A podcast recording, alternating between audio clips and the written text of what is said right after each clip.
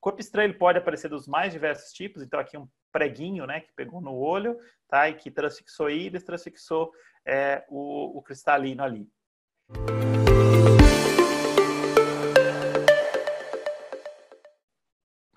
Um quadro clássico que a gente sempre tem que estar atento, né? O corpo estranho intraocular. Aqui é o, quadro, o corpo estranho que ficou algum tempo, então você tem o corpo estranho com ferrugem já nele, com um halo ao redor, e você tem um outro halo inflamatório de, por conta dessa, desse contato aí, tá? Então, normalmente, essas lesõezinhas aqui, a gente vai fazer a remoção, a gente pode tirar com uma agulhinha ou a gente pode usar é, um brushzinho, um, um rotorzinho para limpar isso aqui.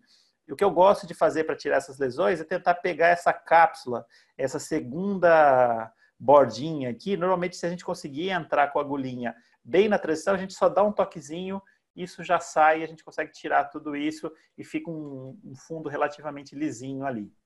O corpo estranho ele pode bater na córnea é, e sair. Então a gente tem o lugar, o imprint da onde bateu e saiu, mas é importante a gente procurar, como vocês já falaram, a gente olhar se não tem nada na pálpebra superior, como nesse caso aqui. Nesse caso, o paciente tinha queixo de corpo estranho, a gente olhava a córnea, não via nada, só a hora que a gente pingava a fluorescina que a gente via é, esse monte de lesão. E a hora que a gente invertia a pálpebra, tinha lá o corpo estranho preso na pálpebra superior. O corpo estranho ele pode estar em qualquer lugar, né? Nesse caso aqui, um corpo estranho que ele entrou e se instalou embaixo da conjuntiva, tá? É um pedacinho de, de ferro que entrou aí e ficou aí. Aqui o paciente mexendo com grampinho, pegou e bateu e ele entrou, ele ficou parcialmente encravado no limbo, tá? Então, isso aqui a gente tem que tomar bastante cuidado. Vai ter que fazer uma avaliação de fundo de olho, vai ter que fazer um ultrassom para ver se esse corpo estranho não é grande e não vai é, para dentro do olho. A gente tem que tomar cuidado com o corpo estranho, não dá para simplesmente puxar ele de uma vez, tá? O corpo estranho pode aparecer dos mais diversos tipos, então aqui um preguinho, né, que pegou no olho, tá? E que transfixou íris, transfixou é, o, o cristalino ali. Aqui uma área grande de desepitelização, tá? Então, a gente sempre tem que estar atento no paciente que falou que caiu alguma coisa. Aqui a gente consegue, mesmo sem colocar a fluorescência, a gente já consegue perceber. Logicamente, com fluorescência fica bem mais fácil da gente ver a região onde teve essa desepitelização secundária a alguma coisa que caiu no olho. Sempre que cai qualquer produto no olho, a gente tem que lembrar que a gente vai olhar se teve perda de transparência da córnea, se teve lesão limbar. Então, aqui um paciente que ele teve uma extensa lesão de limbo, a gente vê que não sobra nada de peremia, todos os vasos aqui, eles foram coagulados pela substância química. A córnea perdeu totalmente a transparência, a gente não consegue ver nenhum detalhe de íris, a gente não consegue nem delimitar direito a região da pupila, então um quadro muito grave que evoluiu bastante ruim, foi um quadro que evoluiu muito mal, com uma perfuração é, dessa córnea aqui, secundária a essa queimadura, tá? Então foi um paciente que ela teve uma queimadura, demorou para vir e por um produto, obviamente, uma quantidade relativamente grande de produto e uma substância bastante agressiva aí. Então, o paciente acabou perdendo toda a região do limbo ali, a gente vê que não sobra vascularização, a gente começa a ter uma neovascularização tardia, com um melting da córnea. A córnea simplesmente ela vai se derretendo na frente da gente, a gente não tem muito o que fazer, tá? Essa paciente aqui foi um quadro dramático, a gente teve uma paciente jovem, teve essa queimadura. Ô, Pedro, Pedro, só. Diga. Vai lá, Laura, fala lá. Não, uma coisa que eu gosto de lembrar sempre é que nesses casos de trauma químico, né, por álcali ou, ou por ácido, principalmente por álcali base, que são mais danosos, é super importante você, é, lá no nosso hospital, quem, quem lava somos nós mesmos, a gente vai lavando, lavando, lavando, lavando.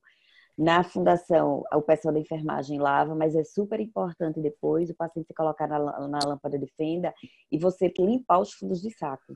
Sim. Isso é uma das coisas mais importantes. Então, fundo de saco inferior, everter a pálpebra superior, limpar a tarsal superior e fazer a dupla eversão da pálpebra superior, para não ficar resto de substância nos fundos de saco, porque você pode aumentar o dano é, necrótico nos tecidos por permanência principalmente por coisas não líquidas, por exemplo, Sim. cal. Então, Sim. às vezes eu já vi criança tendo a trauma com cal, que aí o R1 atendeu e fez um curativo oclusivo e no outro dia voltou e quando a gente inverteu estava cheio de cal nos fundos de saco. Sim, isso é outra coisa que a gente tem que sempre tentar evi evitar, né? sempre que possível, é, evitar fazer curativo oclusivo nesses pacientes, né?